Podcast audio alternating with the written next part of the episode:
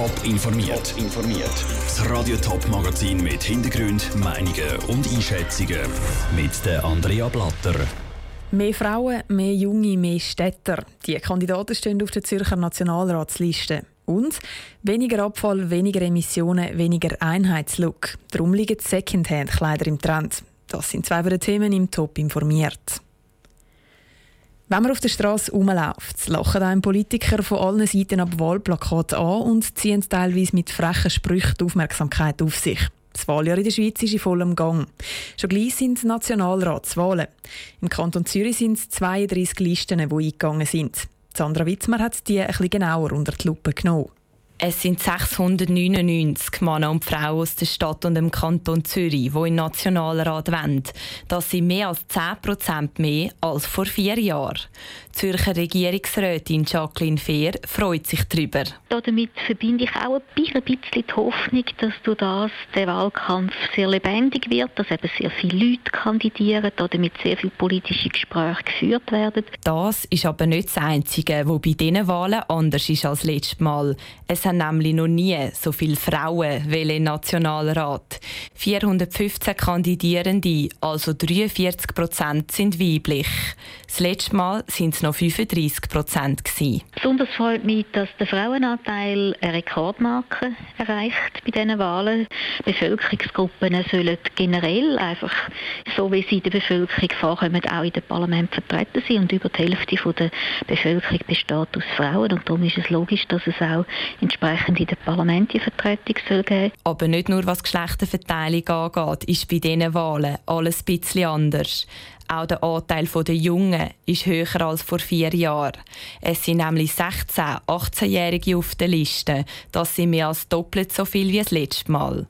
Jacqueline Fehr findet es wichtig, dass auch junge Schweizer die Politik aufmischen. All das, was wir entscheiden, das sind Entscheidungen für die Zukunft. Und die Zukunft betrifft halt die Jungen sehr viel mehr als die Älteren. Das hat man jetzt wieder gesehen bei der Klimajugend.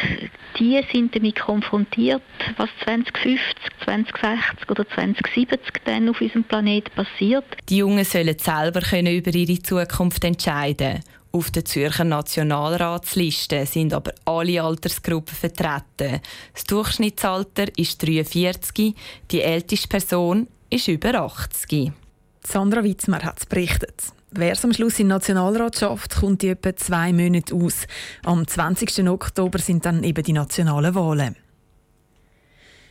Die Begrenzungsinitiative der SVP hat in der Staatspolitischen Kommission vom Nationalrat keine Chance gehabt. Die Kommission hat die Initiative ohne große Diskussion abgelehnt. In der Herbstsession darf sie dann aber gleich nochmal für längere Debatten sorgen. Franziska Boser. Was die SVP mit der Begrenzungsinitiative verlangt, ist alles andere als neu.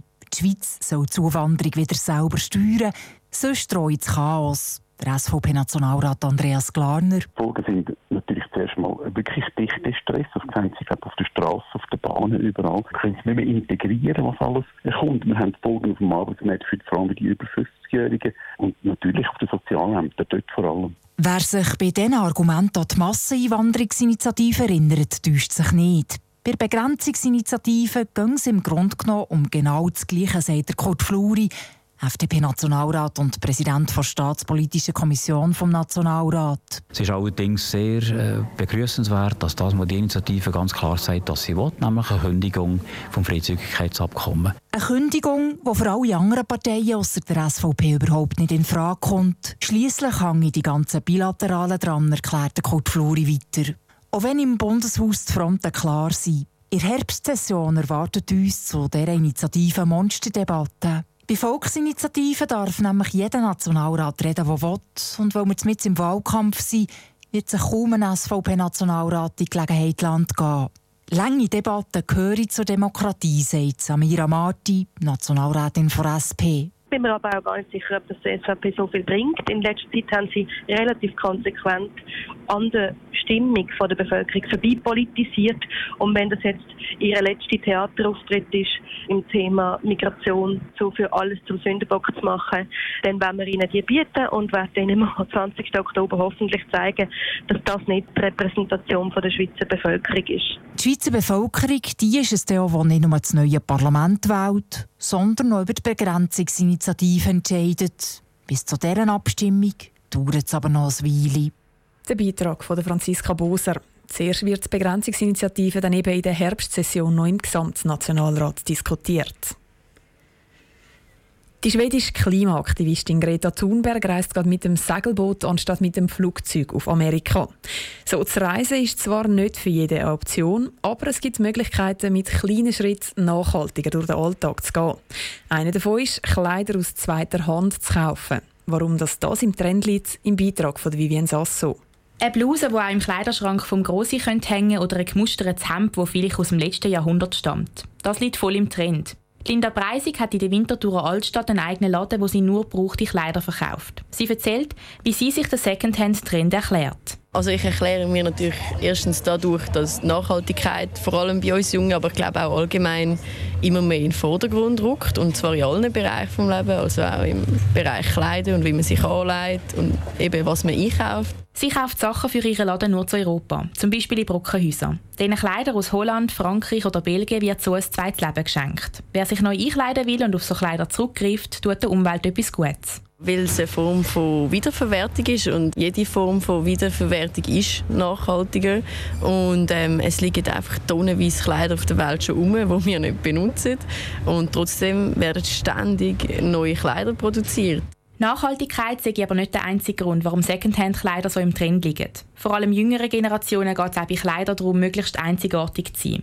Und bei Kleidungsstücken, die schon vor langem produziert worden sind oder von einem anderen Ort kommen, ist es weniger wahrscheinlich, dass die jemand anders auch anhat. Das passiert viel eher, wenn man etwas im H&M postet, wo dort x-mal in die verschiedensten Grössen hängt. Linda Preisig interessiert vor allem, wo das, das was sie anhat, herkommt.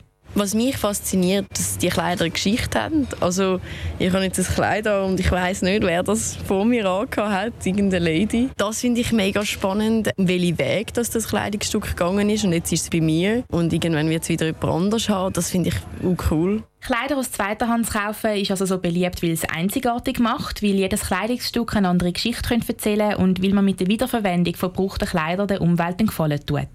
Der Beitrag von Vivienne Sasso. Jedes Jahr kommen über 40.000 Tonnen Kleider in den Altkleidersammlungen der Schweiz zusammen. Das sind fast 6 Kilo pro Kopf. Und ein grosser Teil davon landet auch einfach im Kübel. Top informiert, auch als Podcast. Mehr Informationen gibt es auf toponline.ch.